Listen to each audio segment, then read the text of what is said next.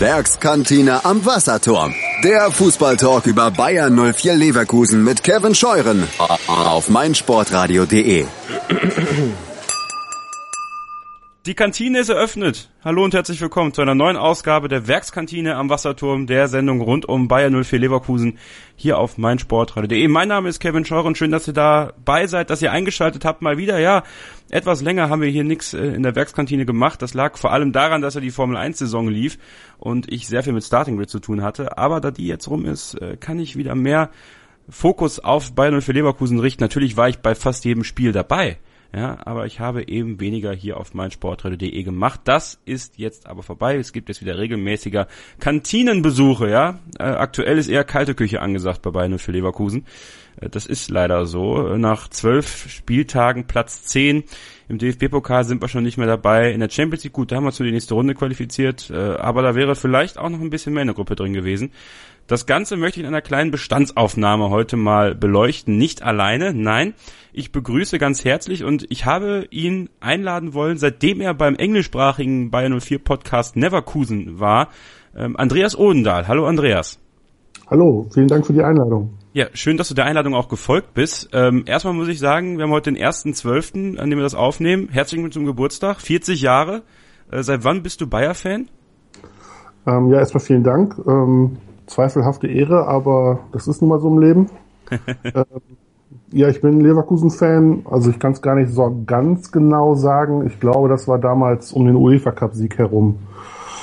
Als kleiner Dötz bin ich noch äh, fehlgeleitet von meinem Onkel mit äh, Bayern München T-Shirt rumgerannt, aber zum Glück habe ich irgendwann eingesehen, dass das keinen Sinn hat. Und äh, dann bin ich irgendwann, weil ich auch aus der Ecke, in der Ecke groß geworden bin, ähm, auf Bayer Leverkusen gekommen. Das war, glaube ich, so um den Zeitpunkt, als wir aus der Ecke weggezogen sind. Meine Eltern sind irgendwann wieder zurück in ihre Heimat gezogen, ins schöne Münsterland. Und äh, das war, glaube ich, im Jahre 88. Und da habe ich dann wohl angefangen, die Werkself zu vermissen. Wie und, interessant, ne? Ich bin auch ja. im Münsterland groß geworden und bin auch bei 04-Fan geworden. Ja, das, äh, das, das verbindet uns. Guck mal.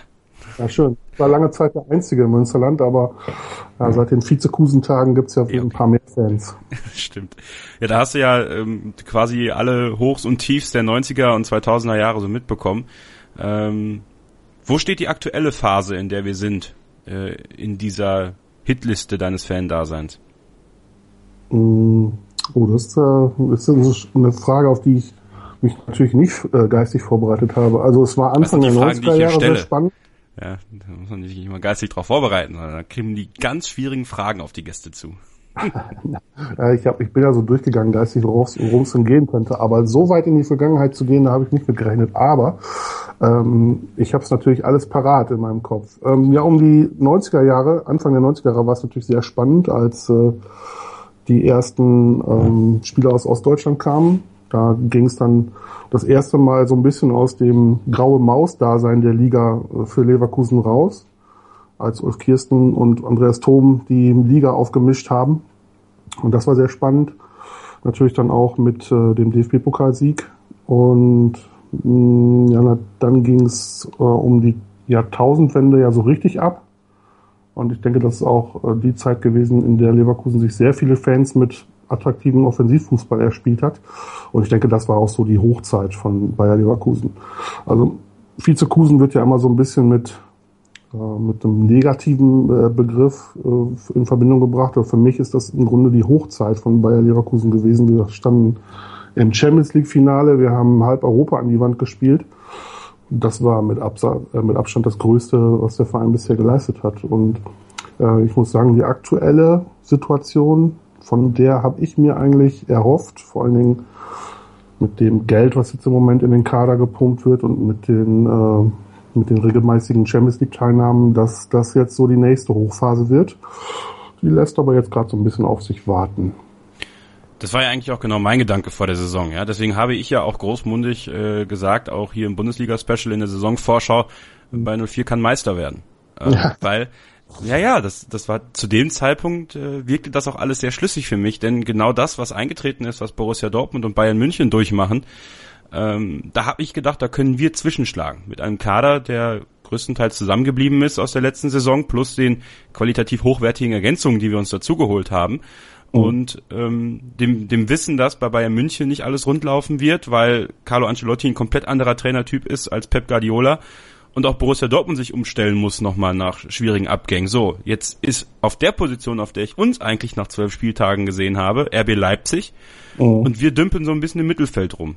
Also es ist, ja, es ist exakt das, was ich auch gedacht habe am Anfang der Saison. Ich bin auch so forsch gewesen, habe das gegenüber der Öffentlichkeit geäußert, ja. also in meinem persönlichen Umfeld und kriege das natürlich jetzt äh, regelmäßig zu hören. Wir kriegen das natürlich fett um die Ohren. Ähm, ja, allerdings ist es halt auch eine Lage, in die wir uns natürlich selbst reingebracht haben, ja. Nicht nur, das, das ist ja eine Entwicklung der letzten Jahre. Das ist ja nicht mal ähm, jetzt bezogen darauf, dass wir, dass wir ähm, ja jetzt Pech haben diese Saison, sondern es ist ja so, dass in den letzten drei Jahren unter Roger Schmidt dieser Saisonstart immer so ein bisschen holprig war, ja. Dann haben wir uns immer irgendwann dann mit einer Serie wieder in die Ziele gerettet. Mhm. Jetzt ist ein Ziel ja komplett weggebrochen, der DFB-Pokal. Ähm, in der zweiten Runde bei den Sportfreunden Lotte. Ähm, für mich eine der blamabelsten Leistungen seit Kaiserslautern eins im DFB-Pokal. Mhm. Ähm, ich erinnere mich daran, dass wir, dass wir davor, ähm, ich glaube, das war das Heimspiel gegen Darmstadt. Ja. Da standen wir äh, in der Schwartbut nach dem Spiel, ein, ein Kollege aus meinem Fanclub und ich, und wir haben uns den Fan-Talk angeguckt mit äh, Lars Bender damals, den Bayern für Leverkusen nie veröffentlicht hat. Warum auch immer. Und ähm, da war dann einer von den Vikings Leverkusen dabei und der hat äh, Lars Bender richtig Pfeffer gegeben. Mhm. Und gerade was den DFB-Pokal anging, da waren ja die Ziele sehr groß in Leverkusen. Ja, da dachte man sich ja, ja, sechs Spiele bis zum Finale, das äh, sollte wohl drin sein. Jetzt ist es nur die zweite Runde geworden. Also das ist für mich bislang die herbste Enttäuschung der ganzen Saison. Dann nicht mal dieser zehnte Platz jetzt, sondern dass wir im DFB-Pokal schon raus sind gegen einen Drittligisten.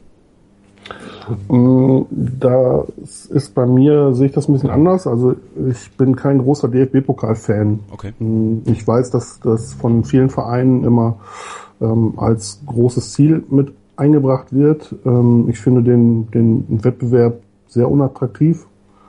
Ähm, mich stört das eigentlich mehr, dass wir da auch noch Spiele für, dass da unter der Woche auch noch gespielt wird, wo man sich viel besser auf die Bundesliga vorbereiten könnte. Also mh, mm, ich kann dem, dem Wettbewerb nicht viel abgewinnen. Ich weiß, dass es eine unpopuläre Meinung ist und äh, weil es auch der kürzeste Weg nach Europa ist so ein bisschen, aber ähm, interessiert mich ehrlich gesagt nicht so sehr. Also ich finde es natürlich auch schade, dass wir uns auf diese Weise verabschiedet haben.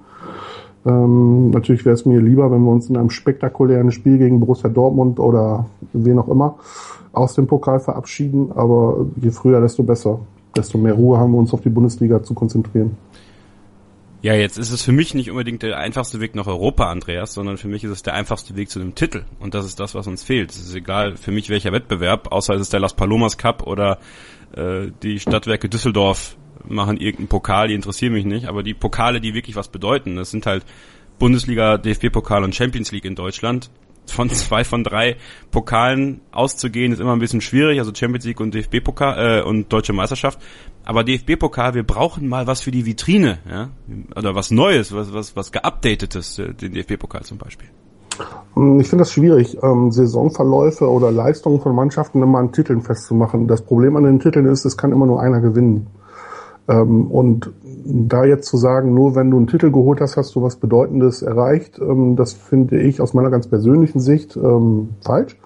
Äh, das ist ja auch das, was ich eben sagte, Vizekusen. Viele Leute lachen drüber. Für mich ist das die äh, geilste Ära in Leverkusen gewesen. Und was soll denn beispielsweise ein Bochum-Fan oder ein Freiburg-Fan sagen, wenn wir uns darüber äh, beschweren, dass wir keinen Titel holen? Wir spielen regelmäßig Champions League. Wir haben tolle Fußballer, die tollen Fußball spielen äh, attraktiven Offensivfußball spielen, die teilweise Europa begeistern dadurch. Das ist mir mehr wert als ähm, DFB-Pokalsieg, muss ich sagen. So, und jetzt mache ich genau das Fass auf und du lieferst mich perfekte Vorlage, um zu unserem ersten großen Thema zu kommen, nämlich der Vereinsführung. Und da nehme ich jetzt einfach mal Rudi Völler exemplarisch raus. Rudi mhm. Völler, eine Person, die sehr stark in der Öffentlichkeit steht, die ähm, auch eine sehr starke Meinung hat. Nun ist es für mich eine Sache des Anspruchs, einen DFB-Pokal auch mal zu gewinnen, die beste Mannschaft zu sein und einen Saisonverlauf auch dann zu unter, unterstützen mit einem Titel natürlich dann auch zu krönen. Nun schlage ich in dieselbe Kerbe wie du, ähm, beziehungsweise nehme deine Kerbe jetzt auf und sage, das ist für mich exemplarisch für das anspruchslose Denken in Leverkusen. Es reicht, wenn man attraktiven Fußball spielt, das ist schön, wir begeistern Mannschaften, aber wenn es dann nicht für einen Titel reicht, dann ist das auch nicht schlimm. Und das ist eben das, wo ich auch der Vereinsführung den Vorwurf mache, da wird der Druck mir zu wenig aufrechterhalten. Wie siehst du das? Ähm, ja, um das wirklich beurteilen zu können, bin ich, glaube ich, nicht nah genug dran. Äh, wie gesagt, ich sitze im Münsterland, ich bin relativ selten bei den Spielen. Außer Aber das ist vielleicht gar nicht so schlecht. Das ist vielleicht gar nicht so schlecht, dass du eben weiter weg bist, dass du eben das von außerhalb so aufnehmen kannst.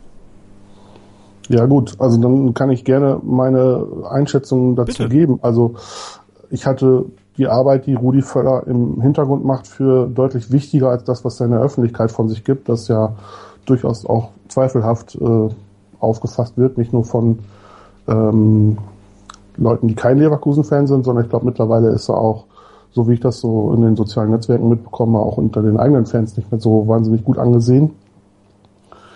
Ähm, was mit damit zusammenhängt, was da beispielsweise in Wolfsburg passiert ist oder dass mittlerweile zum Running Gag geworden ist, dass man jemandem äh, sagt, er äh, liebt den Fußball ja nicht mehr und all solche Sprüche die äh, Rudi Völler in der Öffentlichkeit ja von sich gibt. Ähm, aber das ist für mich jetzt auch nicht so entscheidend. Also ich ja glaube, dass er im Hintergrund einen wahnsinnig guten Job als Sportdirektor macht. Ähm, und in der Öffentlichkeit geht's halt auch oft darum, was darzustellen. Und da wirft er sich immer mit Herzblut vor die Mannschaft und vor den Trainer. Und das ist für mich eigentlich sogar noch viel wichtiger als ähm, ja irgendwelches Anspruchsdenken am Titel. Natürlich ähm, ich glaube, dass es sogar relativ forsch geäußert wurde in dieser Saison, in dem gesagt wurde, wir wollen den Abstand auf Dortmund verkürzen. Ähm, Im Grunde ist Leverkusen ja vor der Saison so eine Art Geheimtipp auf die Meisterschaft gewesen. Und ähm, das zu formulieren, das hat es in Leverkusen noch nicht gegeben. Ähm, kann man natürlich sagen, dass man vielleicht auch mal damit an, äh, auftreten sollte und sagen, hier, wir wollen Meister werden, aber gut, dass sie es nicht gemacht haben. Man sieht ja jetzt, wo wir stehen. Ne? Ja, aber andererseits ergibt das ja wiederum die Möglichkeit, sich dann in seinen Zielen wunderbar nach hinten zu verschieben, so wie wir das ja jahrelang machen. Wir sagen, wir wollen Champions League spielen. Dann wird das eng, dann sagt man, ah ja, wenn wir international spielen, ist das ja auch wichtig. Also Europa League wäre auch in Ordnung. Und dann reicht eventuell sogar der siebte Platz und sagen wir ja, Hauptsache wir werden siebter, dann spielen wir auch noch international. Also mhm. darum geht's mir, weißt du? Es geht einfach darum, den, den Druck auf die Mannschaft und das, die Spannung zu halten. Und manchmal fehlt dann halt so im letzten Moment dann diese Spannung und dann aber auch mal vernünftig so eine Saison auch aufzuarbeiten, denn es sind ja auch, wie ich schon sagte, die ähm, ja die die nicht vorhandenen Früchte aus dem letzten Jahr, die wir ernten. Ich, ich weiß nicht, ob das die Aufgabe dann auch der Leute ist, die sich dann vor die Kamera stellen, sowas zu formulieren oder ob sowas nicht vielleicht auch viel besser im kleinen Kreis gemacht wird. Ich kann mir nicht, ich kann mir nicht vorstellen, dass Roger Schmidt angetreten ist, um Zweiter zu werden in der Liga. Ich bin mir ziemlich sicher, dass der was mitnehmen will, egal ob DFB-Pokal oder, oder Meisterschaft. Ähm, manchmal, ich verstehe, was du meinst, manchmal, wenn man nur das ein oder andere Interview äh, hört, dann, dann fragt man sich schon, was soll der Quatsch jetzt, wenn ich mir mich mal ganz kurz an das Champions League Spiel gegen Atletico Madrid zurückerinnern darf, wenn äh, Hakan Çalhanoğlu nach dem Spiel im Interview sagt, ja, wir spielen ja nächstes Jahr sowieso wieder Champions League ähm, dann frage ich mich schon, wo ist da die Motivation gewesen, jetzt bitte schön dieses Elfmeterschießen zu gewinnen, was sie dann ja auch ganz furchtbar vergeigt haben. Ja. Äh, selbst wenn sie vorher eine sehr gute Leistung gezeigt haben, vor allen Dingen im Hinspiel. Ähm, ich kann das schon verstehen, dass man sagt, ähm, das, da stimmt manchmal die Einstellung nicht. Ja. Auf der anderen Seite ist gerade das, finde ich, ähm, ein typisches Leverkusener Problem gewesen. Immer. Wir haben immer viele Schönspieler gehabt, es wurde immer schön der Ball gespielt und manchmal ist man in Schönheit gestorben. Und gerade das hat Roger Schmidt eigentlich abgeschafft mit seinem aggressiven, intensiven äh, Pressing-Fußball, ähm, den ich immer wieder gefeiert habe, deshalb auch, weil endlich mal die Leute richtig aggressiv in die Zweikämpfe gegangen sind. Da hat man gesehen, mit Leidenschaft wurde gespielt und gekämpft. Das hat man in Leverkusen oft vermisst. Also wenn ich da an die Skibbe-Ära äh, zurückdenke, wo wir manchmal mit einem grauenhaften Defensivfußball vor die Hunde gegangen sind, ähm, da ist mir das Schmidtsche Pressing-Spiel schon lieber. Und ich glaube schon, dass das innerhalb des Teams auch die Aufgabe von Roger Schmidt ist, dass er genau das aus der Mannschaft rausholt. Ähm, und in dieser Saison klappt das noch nicht so richtig. Wenn ich ja jetzt exemplarisch das Frankfurt-Spiel beispielsweise mal nennen darf, wo uns eine personell deutlich schlechtere Mannschaft einfach den Schneid abgekauft hat. Und das ist das, was ich mir von Leverkusen nicht wünsche, dass ich mir in Frankfurt da so die Butter vom Brot nehmen lasse und dann auch noch damit 2 zu 1 verliere. Und da hätte ich gerne mal gesehen, dass die so spielen wie gegen Dortmund. Ähm, ja, da, da ist halt dann auch tatsächlich der Trainer gefragt, da mal äh, den Jungs dann Feuer unterm Hintern zu machen. Und da werden wir nach einer kurzen Pause ansetzen. Dann geht es nämlich um den Trainer, um Roger Schmidt. Und zu Tisch bin ich heute hier mit Andreas Odendahl, langjähriger Bayern 04-Fan in der Werkskantine am Wasserturm. Und der nächste Gang, der kommt nach einer kurzen Pause. Bleibt dran. Hey, hier ist Benny Hövedes, der Fantraum. Einmal mit dem Original-Finalball von Brasilien ein Elfmeterschießen. Das wäre schon weltmeisterlich, oder? Mit dem DRL-Wunschpaket geht das. Ich besorge genau diesen WM-Ball und mit etwas Glück bringe ich dir dein Wunschpaket höchstpersönlich vorbei und wir kicken das Leder gemeinsam ins Netz. Bei DHL bestimmst du, wie du deine Pakete empfangen möchtest. Wenn du nicht zu Hause bist, geht's an deinen Wunschort. Mach jetzt mit auf drl.de slash Wunschpaket. Dort findest du alle Services für deinen individuellen Paketempfang und zum Gewinnspiel mit dem WM-Finalball. Gebracht wie gewünscht. Mit dem DRL-Wunschpaket geht das. Die Sportshow mit Malte Asmus. Alles rund um den Sporttag. Von Montag bis Freitag ab 9 und 14 Uhr auf meinsportradio.de. Der zweite Gang in der Werkskantine am Wasserturm, der Sendung rund um Bayern 04 Leverkusen hier auf meinsportradio.de. Kevin Scheuren und mein Gast heute Andreas Odendahl, langjähriger Fan von Bayern 04 Leverkusen, lebt im Münsterland, ja, ist ein bisschen weiter weg von der Mannschaft, aber das macht nichts, denn auch aus dem Münsterland kann man wunderbar, ja, bei 04 beobachten und auch darüber diskutieren. Und jetzt im zweiten Gang nehmen wir uns mal den Trainer vor, Roger Schmidt.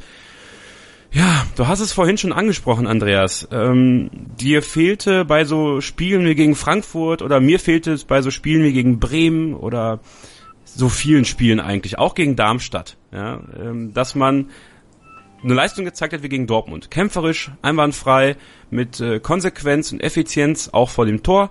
Und ja, gegen Frankfurt ließ man sich von einer nominell schwächeren Mannschaft, und da trete ich, glaube ich, keinem auf den Schlips in Frankfurt, äh, einfach mal, du hast es schön gesagt, die Butter vom Brot nehmen. Und ich habe sehr viele Diskussionen rund um den Trainer äh, im Blog, um mich herum, äh, mit Menschen aus Leverkusen oder auch nicht. Und ich kriege immer sehr viele verschiedene Meinungen, ja. Und äh, meine Meinung ist nicht immer populär. Ähm, ich denke immer, für die Einstellung, für die Auf- und Einstellung ist der Trainer verantwortlich als erste Person. Und ich finde, wir haben in vielen Spielen ein Einstellungsproblem. Wie siehst du das? Ähm, der Saisonverlauf lässt das vermuten, ja. Hm. Ich kann mir das eigentlich kaum vorstellen, weil ich äh, immer das Gefühl habe, dass Roger Schmidt eigentlich teilweise sogar ein bisschen äh, zu viel schon gibt. Also das merkt man meiner Ansicht nach äh, so ein bisschen auch an seinem Verhalten am, am Platz. Äh, das hat ja jetzt in den letzten Monaten schon öfters für Kontroversen gesorgt und ich glaube nicht, dass das der Fall ist, weil er zu wenig äh, von der Mannschaft fordert und auch von sich selber, sondern eher, ähm, dass er sehr ehrgeizig ist und äh, dann selber merkt oft, dass es nicht so klappt, wie er es sich gerne vorstellt und dann, ja, dann passieren solche Dinge wie gegen Dortmund oder ähm, ja. Das, was ich mich jetzt diese Saison halt frage, ist, warum funktioniert es nicht? Weil die, äh, der, das Ende der letzten Saison, das war eigentlich äh, super. Da hat es einen richtigen Lauf gegeben. Und ich hatte mir natürlich auch erhofft, wie alle anderen Leverkusen-Fans, dass das in der neuen Saison fortgesetzt wird. Äh, woran das jetzt im Moment scheitert, ist mir, ist mir ein bisschen schleierhaft. Aber ähm, ich glaube, dass ähm, diese Intensität, die das Pressing-Spiel von Roger Schmidt ähm, auszeichnet, äh, dass der Trainer das durchaus vorgibt. Die Frage ist, warum kommt es nicht auf den Platz? Und da muss ich auch sagen, da bin ich ein bisschen sprachlos. Mhm. Ich habe vor allem beim Spiel gegen RB Leipzig ähm, ein, ein, ja, einen Streit gehabt mit jemand aus meinem Fanclub. Ähm, ich habe gesagt, das System Schmidt ist spieltaktisch gescheitert in Leverkusen. Mhm. Weil ich oder weil wir vermehrt sehen können, dass entweder die Spieler das, was Roger Schmidt will, nicht können. Also ähm, wirklich auch aus Fitnessgründen nicht 90 Minuten durchhalten. Es gab ein Spiel gegen Dortmund, wo das 90 Minuten funktioniert hat. Ähm, Tottenham ist noch ein gutes Beispiel, da hat das auch funktioniert. In Wembley, das muss man wirklich hoch anrechnen. Ähm, vielleicht den Spielern vielleicht auch die Spielintelligenz fehlt.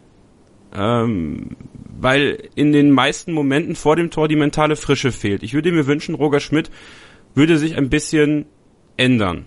Ähm, das hat er in der letzten Saison am Ende ganz gut gemacht. Ja, da haben wir ein bisschen balancierter gespielt.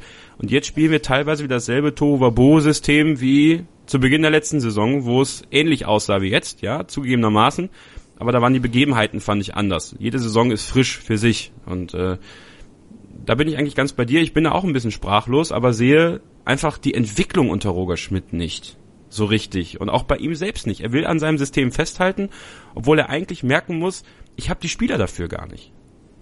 Hm, ich, da muss ich ein bisschen ähm, gegenrudern. Mhm. Ich glaube schon, ähm, dass er sich ändert. Also ich glaube, man muss ein bisschen unterscheiden zwischen dem, was in der Öffentlichkeit diskutiert wird und was Pep Guardiola so schön als Telefonnummern ähm, dargestellt hat, dass das halt so ein System für den Kicker oder für die Sportbild braucht halt einen Namen und das ist bei uns halt immer das gleiche. Es ist immer 4-2-2-2 ähm, in der Grundformation, aber das wird halt variiert, je nach Gegner. Und das ist das, was Roger Schmidt in Interviews auch immer öfter ähm, sagte, dass er das System, das Grundsystem ist eigentlich immer gleich, aber es wird auf den Gegner angepasst. Und auch grundsätzlich hat er Änderungen vorgenommen.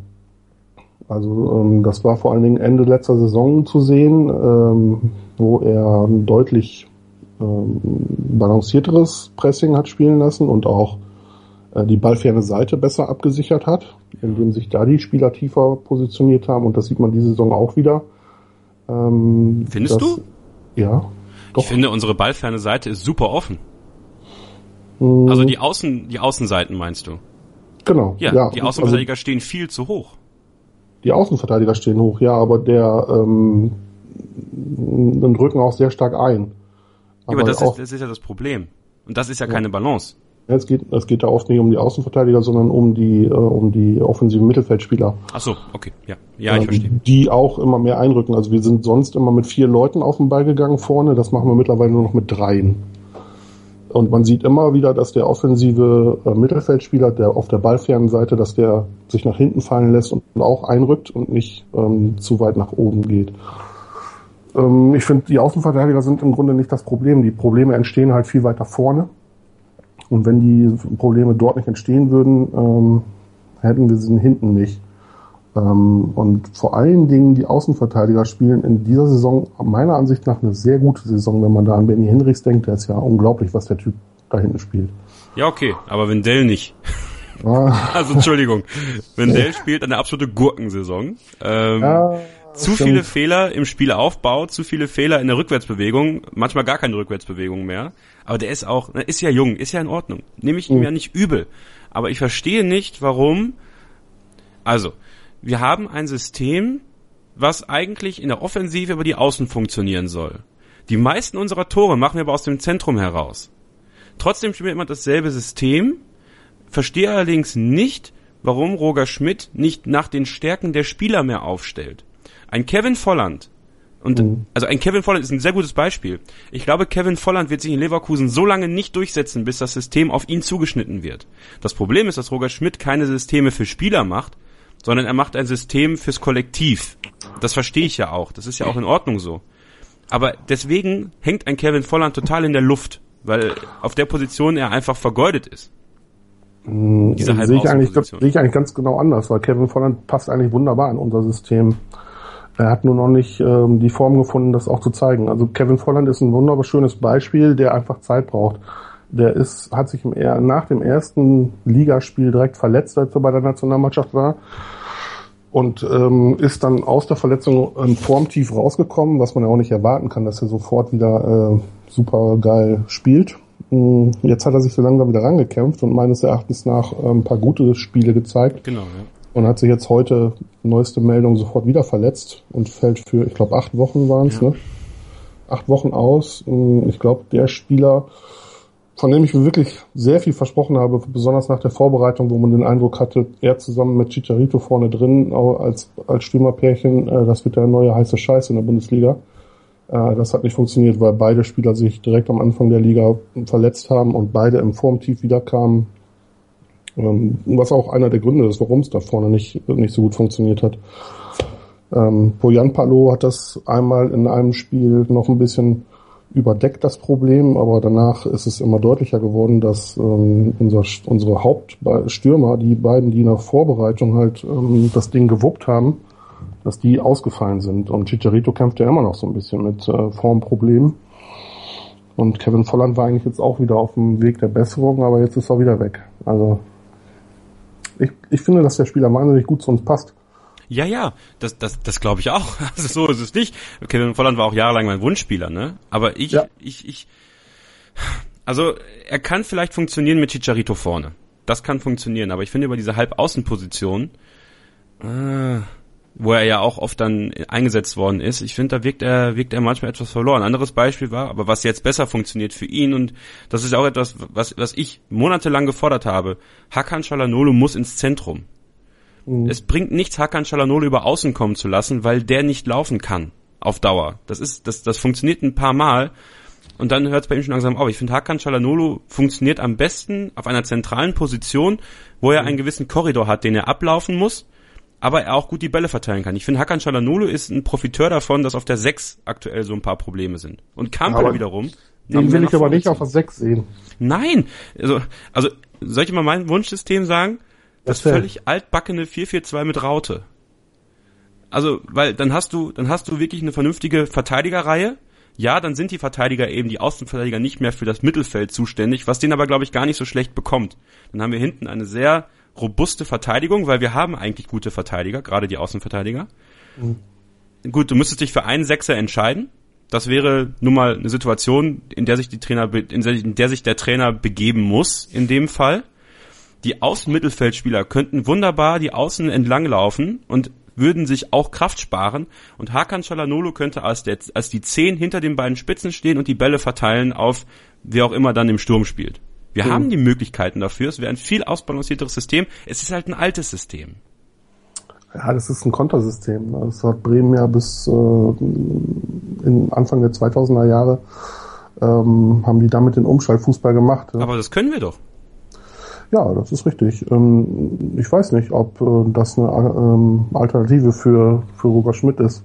Deswegen, das, ähm, meine nächste Frage an dich wäre jetzt, ich schließe die einfach mal an. Ähm, wie viel, wie viel, wie, wie groß siehst du die, diese Balance zwischen Sturheit und Selbstsicherheit entgegen der Entwicklungsfähigkeit und ähm, dem Lernbegieren von Roger Schmidt? Also ich glaube, dass der ein super System hat und ich glaube auch, dass wenn das gut gespielt wird, dass man das im Grunde gar nicht knacken kann. Ja, ähm, das kommt natürlich dazu. Ja. Ähm, Spielt halt nicht gut. Ne? Das Problem ist, dass im Moment nicht ganz so gut gespielt wird. Also man sieht, es wird ja immer wieder postuliert, ja, das, äh, das Pressing, das Gegenpressing-Spiel von Roger Schmidt ist geknackt. Ähm, und die Liga kann, kann da äh, jetzt darauf antworten. Das sieht man ja jetzt im Moment mit Leipzig, die ja genau das gleiche spielen und äh, die Liga am Sturm damit erobern. Ähm, die haben das irgendwie geschafft. Ich weiß nicht, wie der Hasenhüttel das macht, aber er hat es geschafft, dass er da die entsprechende Balance drin hat. Und die Form, die sind ja, die schwimmen ja im Moment auf einer Welle, das ist ja ein Formhoch, das kann man ja kaum fassen. Ähm, das haben wir halt halt im Moment nicht. Aber das, das Pressing-System, also dieses, dieser Pressing-Fußball, wenn er ordentlich ausgeführt wird, da kann man im Grunde gar nicht viel gegen machen. Also das ist ja auch die große Stärke dieses ganzen Systems. Damit kannst du ja jeden kaputt fressen. Ähm, das haben die Bayern mit ihren langen Bällen vor ein paar Jahren mal ganz gut geschafft, aber ansonsten ist das eigentlich ein, das ist ja auch ein Defensivsystem, das ist ja eigentlich kein Angriffssystem, sondern das ist äh, eine Ball-Zurückeroberungsmaschine. Ja. Und ähm, die kann man eigentlich gar nicht so richtig knacken, wenn sie gut gespielt wird. Das Problem ist, wenn sie nicht gut aus und das Timing fehlt, und das sieht man bei einigen Spielern in letzter Zeit immer sehr, äh, sehr deutlich, dass da noch nicht so richtig das Gefühl für dieses System da ist ja, dann entstehen Lücken und die werden im Moment ganz wunderbar bespielt. Das hat aber letzte Saison auch schon nicht funktioniert, wenn man sich an das Spiel gegen Rom zurückerinnert, wo oh, ja. ähm, Hakan Scholler-Nullu und Julian Brandt einen Ball nach dem anderen verloren haben und aussichtsreichen Positionen.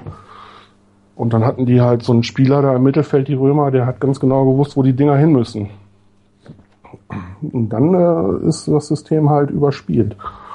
Ja, und im Moment haben wir dann mit Toprak einfach einen Spieler, der auch unter Form spielt, ähm, normalerweise sind die Innenverteidiger ja dann dafür da, um diese Dinge auszumerzen. Und ähm, meiner Meinung nach ist der äh, Jonathan Tah ganz wunderbar dafür geeignet. Nur ah, es fehlt halt so ein zweiter. Ja. Das ist dran, das ist dran. Wie glaubst du jetzt auch, und da kommen wir natürlich später auch noch drauf, mit den, mit den ausstehenden Spielen jetzt in der Bundesliga. Zwölf Spieltage, zehnter Platz. Ähm, ja, wie lange kann man, sollte man, also bist du restlos überzeugt von Roger Schmidt? Ähm, ja, ich, das Problem ist, ich bin ja Fan und ich habe eine kurze Lunte. Ähm, wenn es nach mir gegangen wäre, wäre der wahrscheinlich schon längst weg. Das Problem ist, äh, wer soll es sonst machen? Und da bin ich eigentlich ganz froh. Also ich bin so hin und her gerissen zwischen, ah, der Trainer muss weg und Gott sei Dank haben wir einen Vorstand, der dem Trainer öffentlich den Rücken stärkt und den nicht sofort rausschmeißt. Ähm, weil das könnte ich nicht, aber bei mir ist das fast übergelaufen. Ja. Aber ich sitze halt vorm Fernseher und schimpfe rum. Ja. Und die, äh, besonders Rudi Völler und Jonas Bolt, die haben da die Ruhe weg. Und das ist eigentlich ganz gut. Ähm, eigentlich finde ich das gut, dass die das machen. Das hat, ähm, ja, das ist halt dann die Konstanz, die sich dann vielleicht nächste Saison auszahlt. Die Frage ist, wie lange machst du es, ne? Es ist ja schon ein paar Saisons, in der sich das in der nächsten Saison auszahlen sollte. Das ist so, ja, genau. Mhm. Ja, wie seht ihr? Ja. Wenn man sich das, die, die Entwicklung, also ich sehe da immer so ein bisschen exemplarisch Borussia Dortmund, ähm, die das mit Kloppo ja auch durchgezogen haben über sieben Jahre und äh, im vierten Jahr war es dann, glaube ich, soweit. ja. oder war es das, oder war es das fünfte Jahr, äh, wo dann endlich die Meisterschaft dann kam für Dortmund und wo sie wirklich ganz Europa dominiert haben mit ihrem Gegenpressing-Fußball. Mhm. Und vorher hat das auch nicht so gut funktioniert. Das hat Dortmund sich auch durch die Europa League gespielt und dann eine ziemlich schlechte Champions League Saison gespielt und äh, die sind dann auch nie richtig irgendwie warm geworden in den ersten paar Jahren und dann hat's geknallt. Ne? Und jetzt warten wir ja schon in Leverkusen drauf, dass es diese Saison knallt. Eigentlich hat man uns das ja alle versprochen, weil die Zeitpunkt ist gut. Dortmund schwächelt, Bayern schwächelt. Wir schwächeln auch leider. Ja, zwar sehr. und ähm, ja, also ähm, also, ich, also meiner Meinung nach kommt es darauf an, wie es jetzt bis Weihnachten weiterläuft. Äh, wir haben jetzt Freiburg vor der Brust. Das, ähm, ich mag die Freiburger sehr gerne, aber eigentlich ein Gegner, den wir besiegen müssen.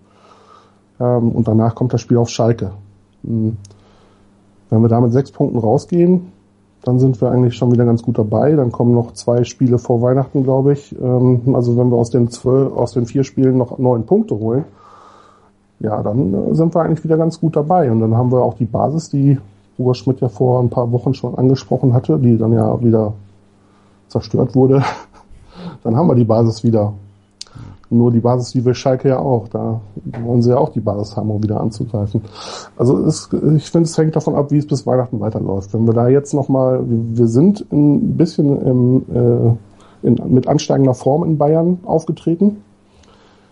Wenn wir die jetzt weiter ähm, ansteigend sehen und Freiburg und Schalke schlagen und danach vielleicht auch noch ein Spiel gewinnen, ja, dann kann es von mir aus so weitergehen. Aber wenn das jetzt so weitergeht mit Niederlagen in, bis Weihnachten, dann sollte, ich denke, dann werden die sich da auch mal Gedanken machen.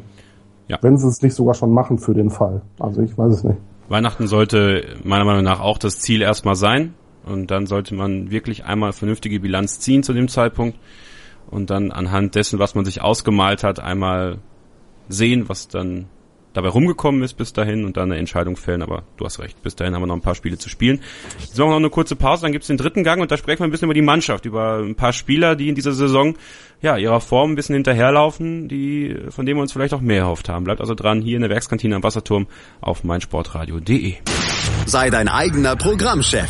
Mit unserer neuen meinsportradio.de App wählst du jetzt zwischen allen Livestreams und Podcasts. Einfach, immer, überall. Hol dir unsere neue App für iOS und Android und bewerte sie jetzt bei Google Play und im App Store von iTunes.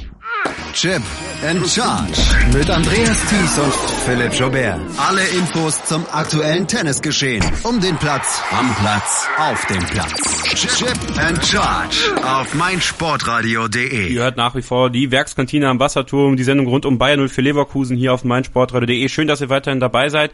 Und ihr habt natürlich auch die Möglichkeit, die Werkskantine bei iTunes zu abonnieren und ihr fünf Sterne zu hinterlassen. Und ein paar Worte noch dazu. Was gefällt euch, was gefällt euch nicht? Wenn ihr mal Gast sein wollt hier in der Werkskantine am Wasserturm mit mir über Bayern 04 sprechen wollt, dann könnt ihr das gerne tun. Und wenn ihr mir da schreibt bei Twitter at ks-0811 oder Hashtag Werkskantine MSR, dann lese ich das, dann sehe ich das und dann lade ich euch ein, genauso wie Andreas Odendahl, den ich heute dabei habe. Und so schlimm ist es gar nicht, oder? Das ist ganz schön mit dir. Kann man gut über Fußball quatschen, das macht so. ja Spaß. Und das möchte ich gerne auch mit euch machen. Das heißt, soll ein, ein Podcast von einem Bayern 04-Fan für Bayern 04-Fans sein, natürlich auch für alle anderen Vereine. Also äh, ich glaube, ähm, es lohnt sich da auch mal die Werbetrommel zu rühren. Also wenn ihr da Lust drauf habt, mal dabei zu sein, dann meldet euch. Ja, wir machen eine kleine Bestandsaufnahme, Andreas und ich.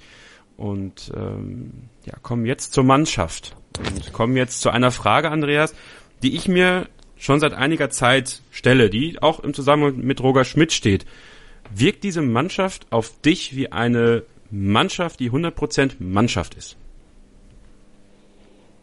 Also ich habe äh, schon von Anfang an immer das Gefühl gehabt, dass eigentlich Entschuldigung, ähm, dass eigentlich das ähm, äh, das ist, was Roger Schmidt geschafft hat, nämlich ähm, dass die Spieler hinter ihm stehen und dass die Spieler zu einer Einheit geworden sind.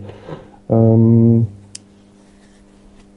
manchmal zweifelt man daran, aber ich habe immer irgendwie so das Gefühl, dass wenn der Trainer auf der, auf der Bank auch so seinen Teil am Spielfeldrand dazu gibt, dass das eigentlich eher dazu beiträgt, die Spieler noch zu motivieren, ähm, als wenn da jemand sitzt und einfach nur mit dem Kopf nickt.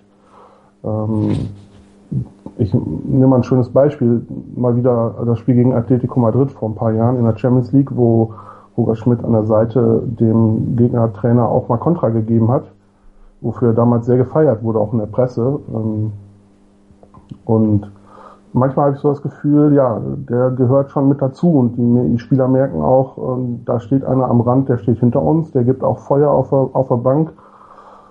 Ja, ähm, also ich habe diese Saison eigentlich das erste Mal so ein bisschen das Gefühl, dass das nicht so gut funktioniert. Mm, ich habe das immer so ein bisschen auf die äh, neue Taktik ähm, geschoben, dass man halt auch mal versucht, einen ruhigeren Ball zu spielen und nicht immer sofort ins Gegen nach dem Gegenpressing sofort den Umschaltmoment zu suchen, sondern äh, es wird ja in letzter Zeit immer öfter auch die Ballbesitzphase dann angepeilt, sobald der Ball zurückerobert wurde, nicht immer sofort nach vorne gespielt, sondern auch mal nach hinten.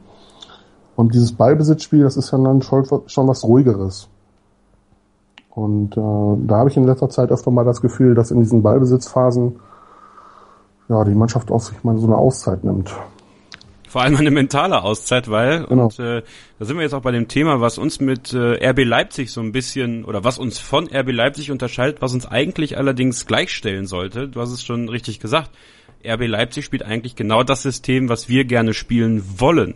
Und beim Spiel gegen RB Leipzig in Leverkusen ist mir aufgefallen, ähm, wie geil RB eigentlich zusammenspielt, auch als Mannschaft. Und ähm, sie schaffen es, auf kleinstem Raum ein Kurzpassspiel zu gestalten und sich aus Situationen rauszuholen, in der wir sie eigentlich zugestellt haben. Und das kriegen wir oder kriegen die Spieler nicht so richtig hin. Also und also was was also was eines meiner größten Probleme ist, ist das, das Passspiel bei uns. Wir kriegen es ja manchmal nicht hin, auf drei Meter mal den, den, den Ball zum, zum, zum eigenen Mann zu bringen und machen uns dadurch halt Schwierigkeiten, weil wir dann wieder einen Ballverlust haben, der dann wieder zum Konter führt und ja, dieses Jahr leider auch zu Gegentoren. Ähm, jetzt erwische ich mich ein bisschen auf dem falschen Fuß, denn das Leipzig-Spiel ist das einzige Ligaspiel, das ich nicht gesehen habe dieses Jahr.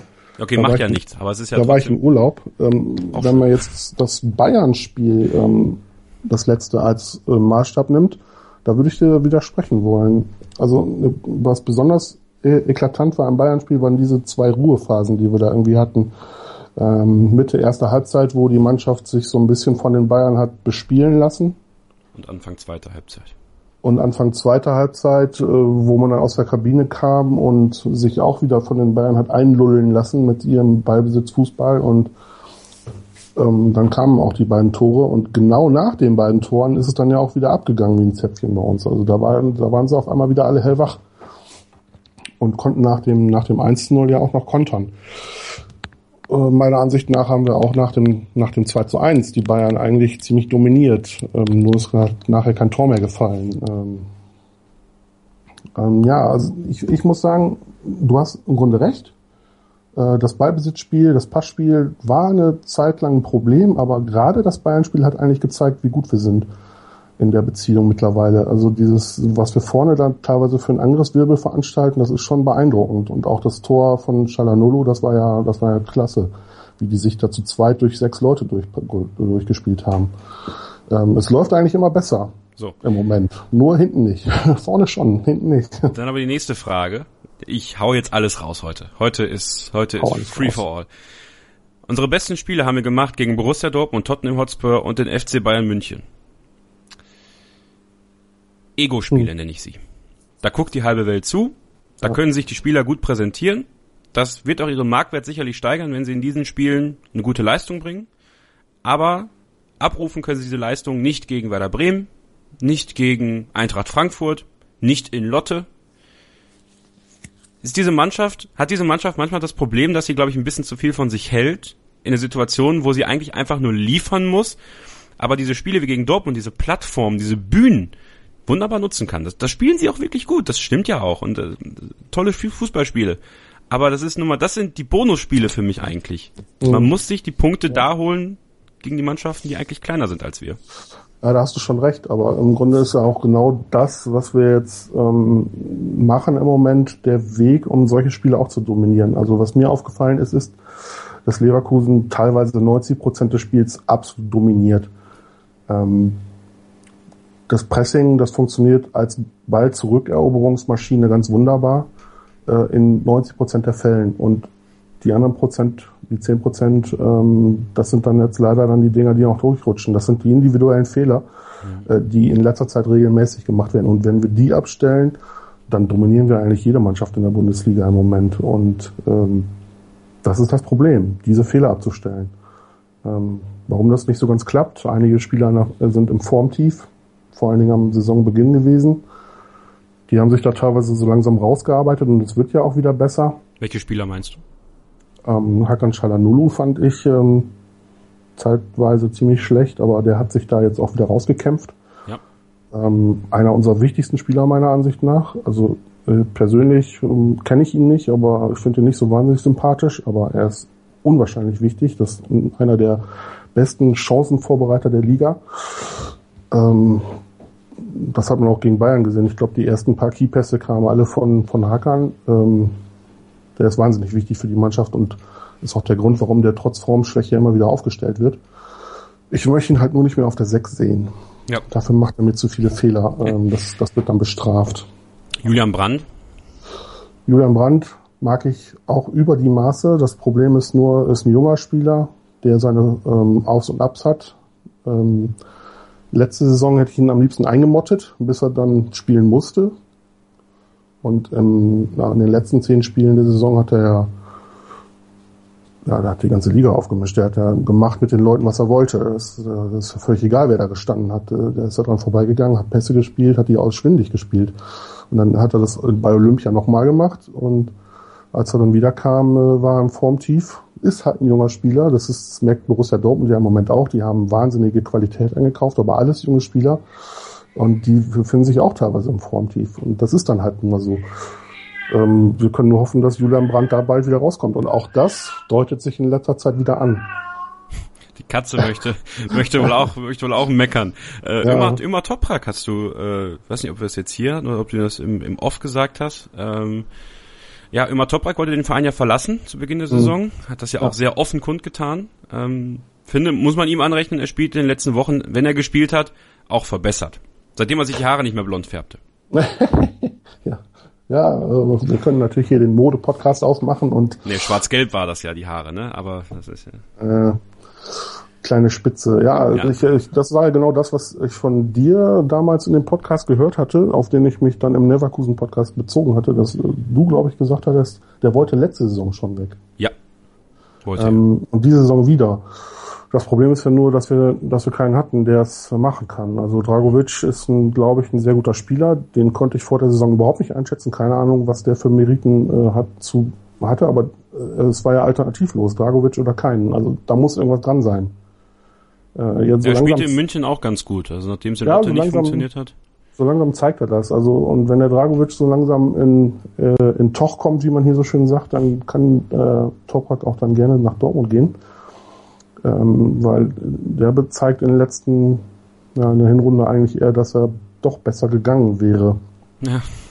Obwohl ich auch immer Toprak total super fand. Also ja, ich auch. Der hat in den letzten Jahren, besonders mit Emil Spalic zusammen, hat der wahnsinnig gut gespielt. Ganz toller äh, Innenverteidiger, den ich für einen der besten der Liga auch gehalten habe. Nur, ja, ich weiß nicht, woran es liegt. Also man kann natürlich populistisch hier rumtönen und sagen, ja, vielleicht ist er schon mit dem Herzen in Dortmund. Wer weiß das schon. Vielleicht macht ihm das auch ein bisschen zu schaffen, ähm, so innerlich, dass er jetzt zweimal nicht gehen durfte.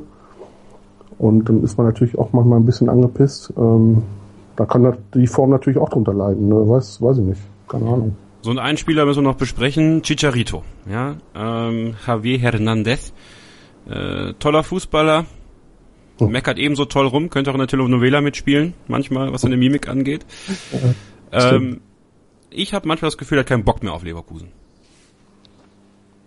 Ich glaube, ja, es ist ihm langsam, es ist ihm langsam genug. Also manchmal, manchmal hat man so, hat, sieht man so ein bisschen von der Körpersprache, dass das ja. so sein könnte. Aber äh, dann fällt ein Tor und man sieht, wie er mit den Leuten zusammen jubelt. Also. Aber auch nur, wenn er trifft. Nee, nee, nee, nee. Auch äh, wenn die anderen treffen. Scherz. Das war ein Witz, so wie der ist mit dem Elfmeter und Roger Schmidt. Achso, äh, ich stehe auf Verleitung, glaube ich. Nein. Ähm, ich, ich, ich verstehe das. Also ich glaube, dass das ein bisschen von der Körpersprache auch her so kommt. Also ähm, er hat so ein bisschen die Freiheit da vorne. Hm, wenn wir hinten drin stehen, dann merkt man so ein bisschen, dass Chicharito auch mal das Recht hat, ein bisschen vorne rumzustehen. Ähm, aber er ist ein absoluter Ausnahmespieler meiner Ansicht nach und äh, die Aufgabe von Roger Schmidt ist ganz einfach, den wieder zu seiner Topform zu bringen, ähm, die er im Moment ein bisschen vermissen lässt. Äh, aber wenn, ich weiß nicht, ob der keinen Bock mehr hat auf Leverkusen, ich glaube nicht. Also wenn er schlau ist, was ich glaube, dann merkt er, dass er in Leverkusen wertgeschätzt wird, dass der Trainer große Stücke auf ihn hält, dass er hier Champions League spielen kann. Ähm, ein bisschen das Problem wäre jetzt, wenn der Saisonverlauf so weitergeht, dass er dann nächste Saison keine Champions League mehr spielen kann und ich denke, dann ist er weg. Ähm, ich glaube, da ist mittlerweile auch herausgekommen, dass er eine Ausstiegsklausel hat in dem Fall, dass wir nicht Champions League spielen. Ähm, Ansonsten halte ich große Stücke auf den Spieler und äh, auf den können wir im Grunde nicht verzichten. Der, der muss da vorne spielen. Der macht die Tore und vor allen Dingen, und das ist die große Stärke, die ich äh, bei Chicharito schätze, der hat ein wahnsinnig geiles Positionsspiel. Ne? Also wo der sich die Bälle abholt, wo der Räume schafft, wo der sich zurückfallen lässt, damit andere Leute nach vorne durchstoßen können. Der hat äh, eine gute Ballbehandlung. Ähm, der ist wahnsinnig wichtig und vor allen Dingen auch für das System, was Roger Schmidt da vorne spielen lassen will. Ähm, Stefan Kiesling ist einer, der muss in der Mitte stehen und die langen Bälle kriegen. Das ist einfach so. Das kriegst du aus Kies nicht raus. Aber Chicharito ist einer, mit dem kannst du vorne sehr fluide, sehr variabel spielen. Der lässt sich auf den Flügel fallen. Der lässt sich in die tiefen Halbpositionen fallen. Dann können so Spieler wie Julian Brandt oder Karim Bellarabi nach vorne stoßen, kriegen Pässe von denen. Chalanolo kann die Leute, die nach vorne stoßen, bedienen. Also dieses ähm, wahnsinnig fluide Spiel, das wir im Moment ja zeigen. Du letztens, ähm, welches Spiel war das? Ich weiß nicht mehr genau. Es haben gespielt Memedi und Brandt auf den offensiven Mittelfeldpositionen. Die waren ja überall zu finden. Mal links, mal rechts. Und ähm, wenn, wenn Chalanol sich auf, ein, auf die Außenposition fallen lässt, dann äh, füllt die Position jemand anders auf. Also das ist äh, wunderbar. Und das ist auch das, was im Moment so wahnsinnig gut funktioniert. da müssen wir weitermachen. Ist es irgendwie ein bisschen bezeichnend, finde ich, dass die besten Spiele, die Chicharito in dieser Saison gemacht hat, die waren, wo Stefan Kiesling neben ihm stand. Weil ich finde, dass Stefan Kiesling ihm den Rücken freigehalten hat. Ja, das ist, hat aber auch, hm, man kann das nicht unbedingt darauf zurückführen, man kann das eher darauf zurückführen, ähm, dass unsere Innenverteidiger nicht gerade die äh, Pressing-Resistenten sind. Also wenn uns andere Mannschaften hinten anlaufen, wenn Tar oder Toprak die Bälle haben, dann haben die Probleme, einen vernünftigen Ball nach vorne zu spielen. Und dann kamen oft lange Bälle. Wenn da jetzt kein Kiesling vorne drin steht, dann haben wir keinen Spieler, der die Bälle festmachen kann. Wenn da ein Kiesling steht, dann haben wir einen der besten Bundesligaspieler, der solche Bälle verarbeiten kann. Mm. Und davon profitiert dann natürlich auch ein Chicharito, der äh, um den rumwuselt. Ne? Weil Kiesling, das hat man in Mainz war das, glaube ich, perfekt. Ne? Ja. Kiesling hat alle Spieler auf sich gezogen und äh, weil er auch immer der, die Anspielstation Nummer eins war. Ja, und Chicharito macht die Buden. Ne? Das Problem war allerdings, oder ist allerdings, dass ähm, unsere Spieler dazu neigen, dass sobald sie merken, es funktioniert spielerisch nicht, also das System geht nicht auf mit dem Passspiel nach vorne, wollen sie trotzdem lange Bälle spielen. Ja, aber dann steht genau. da vorne ein Chalanolo, der ja unterm Ball vorbeisegelt. Ja, genau, das ist das Problem gewesen, auch wieder in München teilweise. Ja. Ähm, das wird einem auch bewusst, wenn man im dritten Oberrang in München steht. Da sieht man nie das ganze Problem erstmal taktisch. Ja, das ist das Problem, äh, was jetzt aber auch meiner Ansicht nach von Charles Arangis ganz wunderbar äh, behoben wird. Ähm, wenn Toprak und Ähm, in, München halt Dragovic, der eigentlich einen, ganz ordentlichen Flachpass spielen kann, meiner Meinung nach. Ähm, aber wenn die zum hohen Ball gezwungen werden, und das muss man halt auflösen, indem man Anspielstationen im defensiven Mittelfeld hat. Äh, das macht Arangis ziemlich gut. Und vor allen Dingen ist der sehr pressingresistent, der lässt sich nicht so schnell den Ball abjagen. Äh, der ist auch in der Lage, den Ball langsam nach vorne zu tragen. Und das funktioniert ganz wunderbar. Also meiner Meinung nach war auch Arangis im Formtief und hat sich da spätestens seit dem Tottenham-Spiel rausgearbeitet. Bei dem war ja, das war der Wahnsinn, was der gespielt hat. Ähm, da war jeder Ball, den er berührt hat, einfach nur Weltklasse. Na, hat ja auch lange genug gedauert, dass er das mal wieder hatte, ne? Genau, ja, aber der, der kommt jetzt so langsam wieder und ich glaube, das ist auch der Punkt, warum jetzt das Ballbesitzspiel immer besser funktioniert, weil die Innenverteidiger halt können den Ball halt im Zweifel auf Arangis spielen, der sich äh, wunderbar im Sechserraum positioniert und dann in der Lage ist, den Ball weiter zu spielen. Und zwar besser als unsere Innenverteidiger. Ähm, ja, jetzt müssen wir nur noch jemanden finden, der gut neben Arange spielen kann. Meiner Meinung nach sollte das Lars Bender sein. Aber, ja, das äh, wird wohl noch etwas auf sich warten lassen, bis Lars Bender wieder da ist. Wir haben noch ein bisschen Zeit gleich, nach einer kurzen Pause, Andreas. Wollen noch mal schauen, was wir aus den nächsten Spielen so rausholen können. Unsere nächsten Gegner wollen wir ein bisschen ähm, beleuchten und auch, was das für Auswirkungen auf das Punktekonto und das internationale Geschäft hat. Also bleibt dran, gleich geht's weiter mit der Werkskantine am Wasserturm hier auf meinsportradio.de. Moin. Moin. Hast das Spiel gesehen? Ja. War ganz gut, ne?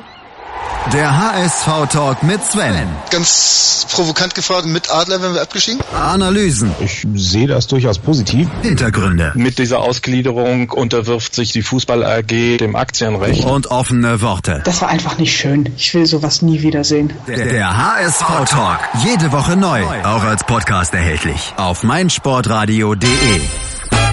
meinsportradio.de Go Snooker. Mit Andreas und Sven. Übrigens kannst du jetzt alle Sendungen auch einzeln abonnieren. Auf iTunes oder auf meinsportradio.de. Das Dessert steht auf dem Programm hier in der Werkskantine am Wasserturm mit Kevin Scheuren und Andreas Odendahl, heute mein Gast in der Sendung hier rund um Bayern und für Leverkusen.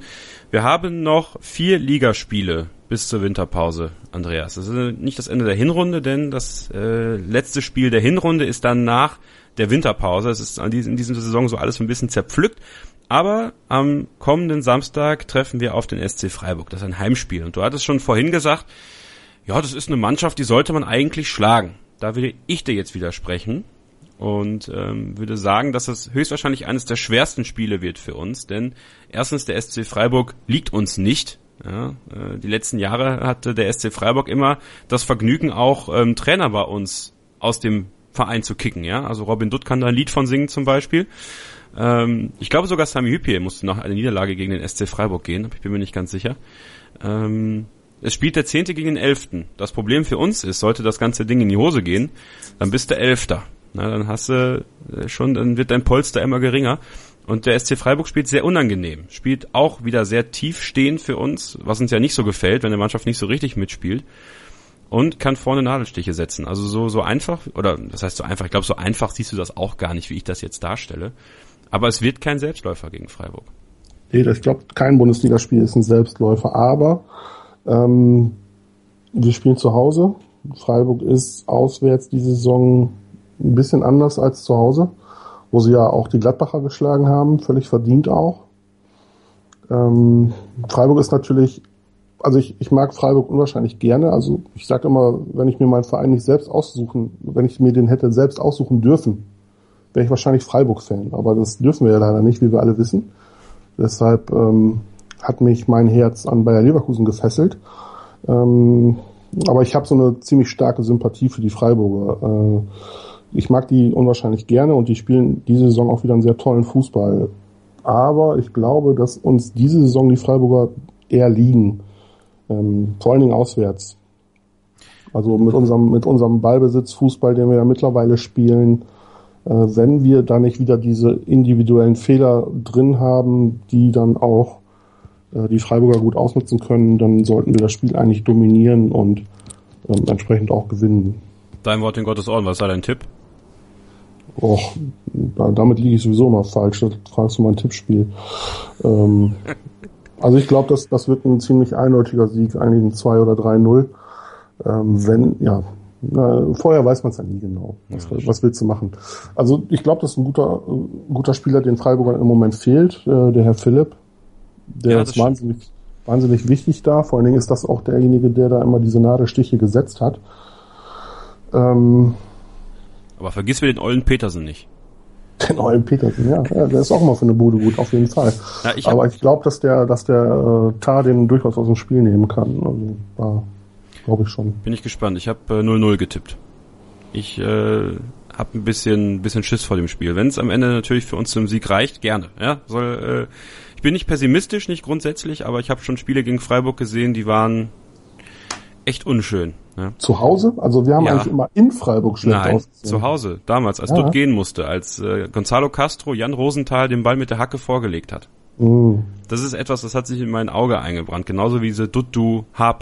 Rufe in Leverkusen. Das Einer der zum Glück vergessen. Beschämendsten Momente in meiner Zeit als Leverkusen-Fan, ganz ehrlich. Mm. So, dann haben wir noch drei Spiele danach. Schalke auswärts, Ingolstadt zu Hause, Köln auswärts am 21.12. Wie schön, ja, kurzer Weihnachten das Derby. Wir müssen auch noch nach Monaco, äh, zu Hause gegen Monaco spielen ja, zwischendurch. Gut, das ist ja, ähm, das ist aber die Sache ist gekauft. ja gegessen. Ne? Ähm, ja, du hast, was, was war deine, deine, deine Maßgabe an Punkten? Neun Punkte aus den vier Spielen? Das wäre schon nicht schlecht. Also mm, man wird sehen, wie sich Schalke jetzt gegen Leipzig schlägt. Ähm, also ich glaube ja, dass Schalke durchaus in der Lage ist, jetzt auch mit steigender Form und, und gut funktionierenden Defensivsystemen den Leipzigern äh, endlich mal beizukommen. Auf der anderen Seite haben das schon auch ganz andere Mannschaften gehofft. Und ja, sind zweimal in Führung. Zweimal in Führung bei Leverkusen.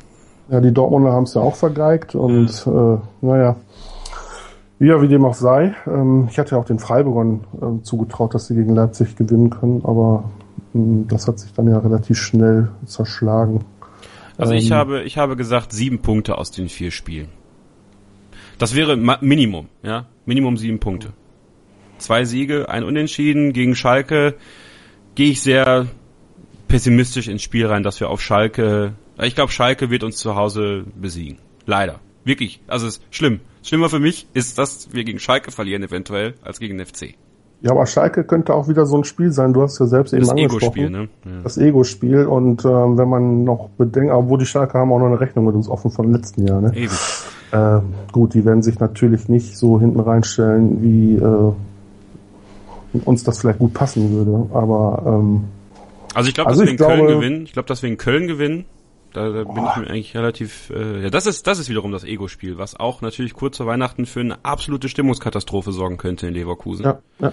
Ähm, ja, also das könnte, das könnte total super laufen. Das Freiburg kann auch alles scheiße laufen. Das kann auch alles es, gut werden. Es, wir gewinnen gegen Freiburg ja. und dann machen wir ein hammergeiles Spiel gegen Schalke. Das kann natürlich passieren. Mal eine Serie starten, das wäre so. Serie starten, genau. Ja, und Ingolstadt ist im Moment auch ein relativ dankbarer Gegner, vor allen Dingen, wenn wir die zu Hause haben. Ja. Und wenn wir dann auch noch was gegen Köln mitnehmen, und das, die, das ist ja das letzte Spiel dann vor Weihnachten. Und wenn das alles positiv ausgeht und wir mit neun Punkten aus diesen vier Spielen rausgehen, ja, dann sehe ich eigentlich ganz gut in die Zukunft. Aber es könnte genauso gut sein, dass wir gegen Freiburg, wie du schon deinen Tipp 0-0, so ein, so ein 0-0 dahin gammeln. Dann hauen uns die Schalker äh, aus, dem, aus, der, äh, aus der Arena und dann verlieren wir in Köln, die ja im Moment auch ziemlich gut spielen. Äh, dann haben wir auch von den vier Spielen drei verloren oder nur zwei Punkte rausgeholt oder irgendwie sowas, dann, dann, ja. Brennt der dann ist scheiße. Dann ist scheiße. Gut, lassen wir das einfach erstmal so stehen. Schauen wir, dass wir gegen Freiburg einen Sieg holen. Ähm, natürlich allen, die nach Leverkusen fahren, äh, kommt gut an. Und dann sehen wir uns vielleicht am Eck. Und Andreas, wo findet man dich äh, auf Twitter und Co? Äh, Twitter, da bin ich at Andreas Odendahl.